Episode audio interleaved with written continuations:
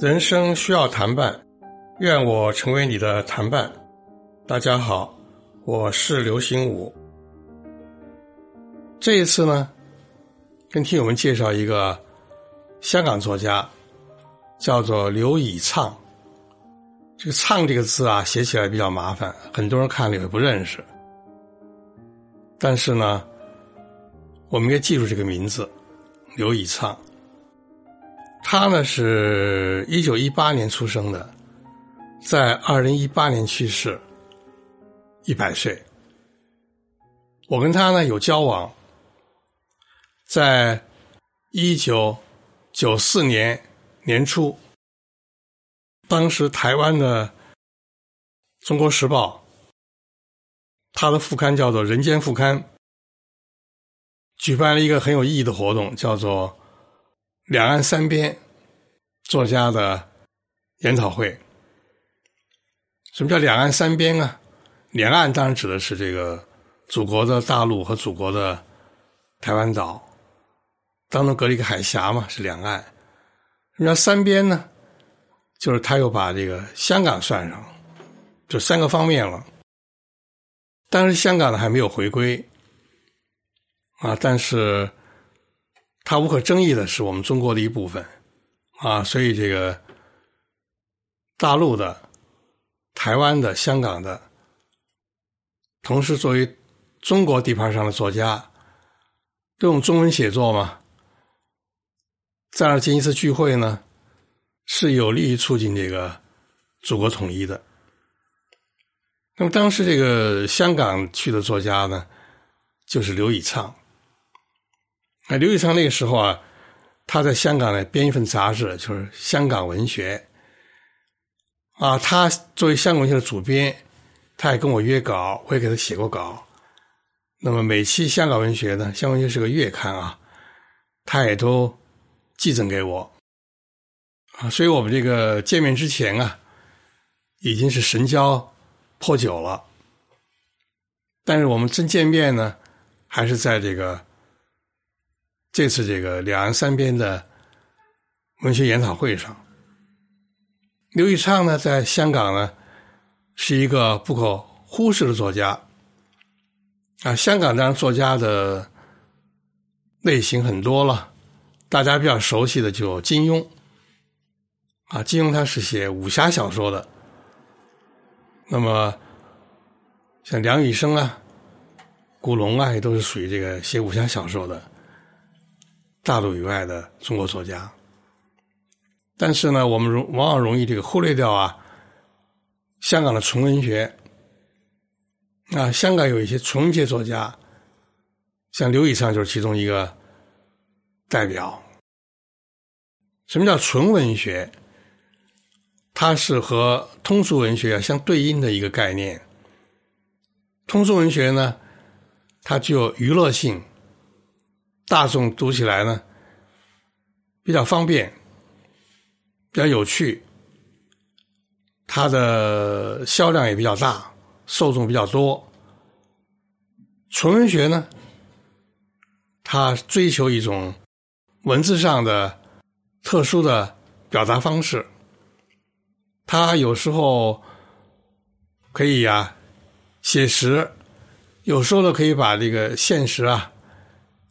加以抽象、变形，折射出现实当中一些问题，表达出作者的一些哲理性的思绪。纯文学一般来说的话，它的受众就比较少，有时候读起来呢，也不是一下子能读懂。但是，通俗文学和纯文学呢，都应该存在。文学世界应该是一个百花齐放的一个园地。刘以畅呢，他有长篇著作啊，从这个小说的这个题目就可以知道呢，啊，他是现代派的。有一个作品叫做《酒徒》，啊，《酒徒》还好理解哈，就是那个好喝酒的人。那另外一个作品的题目叫做“对倒”，就不是太好理解了。对就是面对面的对，倒就是倒，把一个东西倒过来啊，或者这个有时候把搬动一个东西啊，也可以叫做倒啊，对倒。也有人讨论过，说这个作品的名字叫就应该叫做对倒还是对道呢？因为很多中国字啊是一字啊两音，而且有不同的含义啊。比如行走的行，搁在一个机构的名称上呢，就是银行的行啊。所以这个刘以畅呢，他写一些这种啊难人琢磨的作品。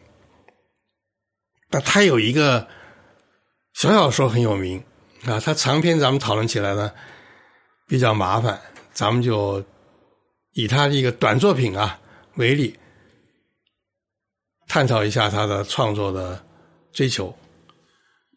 这个小小说什么题目呢？叫做打错了啊，他就写一个人啊，在办公室啊。办完工下班收拾东西，要走出办公室，走出这个楼，回家。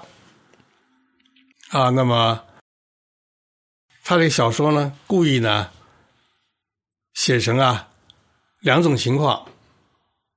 第一种情况，就这个人呢，他下班收拾东西，提着包，他就出了办公室。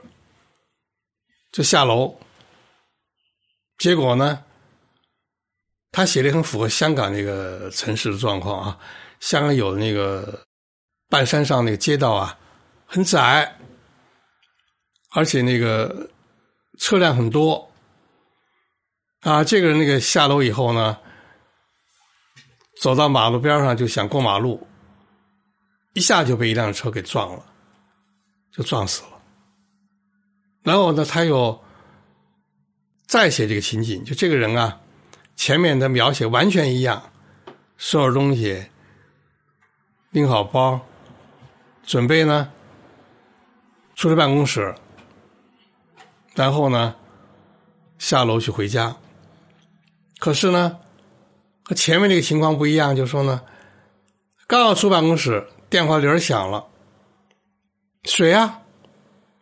他去接电话，一听呢，哦，他就明白了，他就跟电话里头说：“你打错了。”那么，当然对方也就算了，他呢就没像第一段故事里面那样啊，马上下到了楼，他就还下楼还出办公室，但是呢，他就。迟了一分钟，这个时候发现呢，街上啊，引出事故了，啊，有一辆疯狂驾驶的汽车呀，撞到了一个人，那人当然不是他，是另外一个无辜的人，他在旁边看着呢，就发愣。那他这个小说呢，就结束了，他让我们思考一个什么问题啊？就人的命运的偶然性，啊，就是那条街上之所以出这个事儿，就是有的那个情况下，有的那个驾驶者呀，他可能出于某种特殊的心态，逃跑啊，或者飙车呀、斗气啊，他会不管不顾开的很快，会撞死人的。那么这个人命运呢？就是这样的诡谲啊！他因为接了一个打错了电话，他就晚下了一分钟。就在一分钟之间，那辆横冲直撞的车呢，就撞死了一个人。他如果没接这个电话，撞死的就是他。那么在台湾台北啊，参加那个研讨活动的时候呢，我和刘先生啊，刘以昌先生啊。他是我的前辈了啊，他几乎是我的父辈了，是吧？你想，我一九四二年出生，他是一九一八年他就出生了，那是一个蔼然可亲的人物。我们俩就交谈。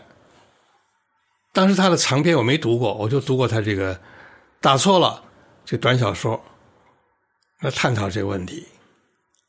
啊，他就微笑，他说：“你理解是对的。”啊，我的意思就是希望读者能够懂得呀，我们的。人生命运啊，有无常的一面，在我们日常的这个完全是意料之中的、有规律的这种生命流动当中呢，有时候会出现意外，所以我们的人生呢有一定的这个啊，就难以预测性、难以把握性。后来呢，这个我又多次见到过刘玉昌先生啊，比如说我在这个一九九六年，我又到马来西亚去访问，啊，在马来西亚访问以后呢，我又路过香港。那么在香港呢，我就想到刘玉昌先生给我留下了一个他的这个香港文学编辑部的地址。啊，也可以打一个电话。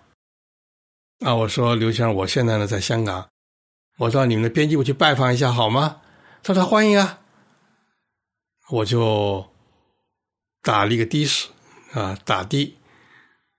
那么那个车开到那个编辑部的楼外的时候呢，我就觉得所描写那个街景啊，和他那个小说啊打错了，里面所描写的几乎是完全一样。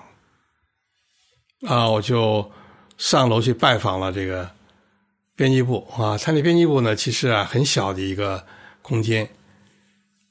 他对每一个到编辑部拜访的作家呢，都要求在这个编辑部门口挂的那个香港文学一块长方形的牌子那儿啊，留一个影。我也留了影啊。我们两个就交谈的很愉快。啊，我就跟他说：“我说我这次我的电话没打错。”啊，我说这个要是打错了，指不定又会出现什么情况呢？他就呵呵呵乐。但是呢，他活到一百岁呢，他目睹了香港回归。他后来呢，也因为年事太高嘛，也不再担任香港文学的主编。接任者那个主编叫陶然，啊，也对我很友好，也继续给我寄。香港文学让我看，我也给他投过稿。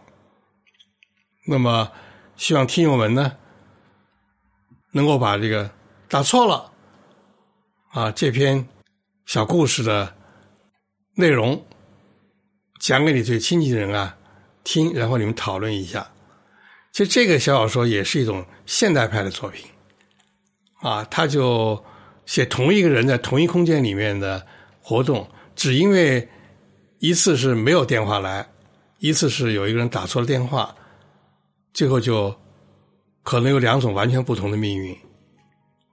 啊，这就是现代派小说，它在写法上超越这个现实性，有一些虚拟的魔幻的因素在里面，是它的特色。听友们，听完这个。我的讲述以后，你能复述出打错了这个小说内容吗？